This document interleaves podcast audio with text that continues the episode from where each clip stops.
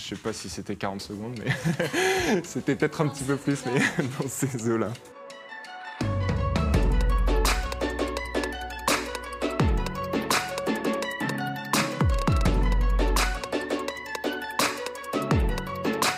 La démocratie, elle suppose toujours euh, des frontières parce que la démocratie, c'est quoi? Littéralement, c'est un peuple qui a le pouvoir et donc un peuple, c'est pas l'ensemble de l'humanité.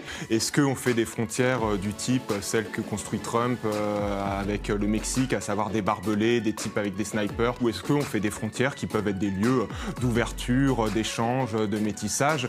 Voilà, c'est ça l'enjeu. Bah, euh, le libéralisme, c'est plein de choses à la fois. Ça peut être économique euh, ou politique. Le libéralisme économique, ça veut dire quoi? Ça veut dire, en fait, tout simplement, euh, la liberté des plus riches d'exploiter les plus pauvres. Après, si on parle du libéralisme, pas au sens économique, mais au sens politique et culturel, ça veut dire des droits pour les minorités. Et alors là, oui, si c'est en ce sens-là qu'on l'entend, effectivement, le libéralisme culturel, c'est une valeur de gauche. Qui faut-il désobéir bah, Déjà, il ne faut pas forcément euh, systématiquement euh, désobéir, en fait, euh, sinon ce serait effectivement le chaos, l'anarchie et le désordre. Mais il ne faut pas non plus systématiquement obéir, parce que si on obéit aveuglément, eh bien, lorsqu'il y a des injustices qui sont commises, on s'en rend complice par notre obéissance. Le suicide des intellectuels, c'est une métaphore. Hein. J'appelle évidemment pas ni Edoui Plenel, pour qui j'ai beaucoup d'amitié, ni euh, Éric Zemmour, pour qui j'ai moins d'amitié. Je ne les appelle pas euh, à se tirer une balle de main. Non, ce que je voulais dire par là, c'est que les intellectuels, c'est un groupe euh, c'est en tant que collectif, moi, que je pense à eux. Et c'est un groupe qui a une particularité, c'est qu'il fait ni partie des dominants, ni partie des dominés. En fait, les intellectuels, ils sont quelque part au milieu de la pyramide sociale. Et moi, quand j'invite les intellectuels à se suicider, c'est en fait euh, à euh, se mettre aux côtés du peuple contre les élites.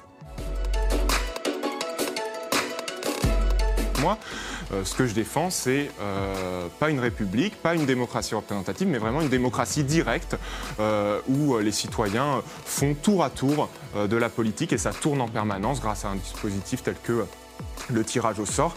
Et ça, ça permettrait de rendre le pouvoir au peuple. Oui, tout à fait. On peut euh, changer un monde violent avec euh, des méthodes non violentes. Il vaut même d'ailleurs mieux utiliser la non-violence parce que quand vous vous placez sur le terrain de la violence, face à l'État, face à un oppresseur, face à un envahisseur étranger, en général, vous allez perdre. Parce que tout simplement, face à vous, bah, vous avez un État qui dispose en général d'une armée professionnelle, euh, de méthodes très perfectionnées. Donc vous allez perdre si vous utilisez la violence. Et quand bien même, imaginons le cas où votre révolution violente l'emporterait, eh bien tous les exemples historiques qu'on a nous montrent que ces révolutions violente débouche sur l'avènement euh, d'un monde lui-même encore plus violent que le précédent qui venait d'être renversé. Euh, à l'inverse, on a tout un tas d'exemples de révolutions non violentes, alors qui parfois n'ont même pas conscience d'être non violentes, mais euh, qui aboutissent, par exemple, à décoloniser un pays comme l'Inde ou à mettre fin à la ségrégation euh, aux États-Unis. Et il y a d'ailleurs un ouvrage que je me permets de citer très rapidement, mais parce que c'est deux collègues américaines qui ont comparé durant le XXe siècle 312 soulèvements révolutionnaires et qui ont montré que quand ces révolutions étaient non violentes, elles avaient deux fois plus de chances euh, d'obtenir euh, une victoire que si elles étaient violentes. Donc je crois que c'est un résultat qui parle de lui-même.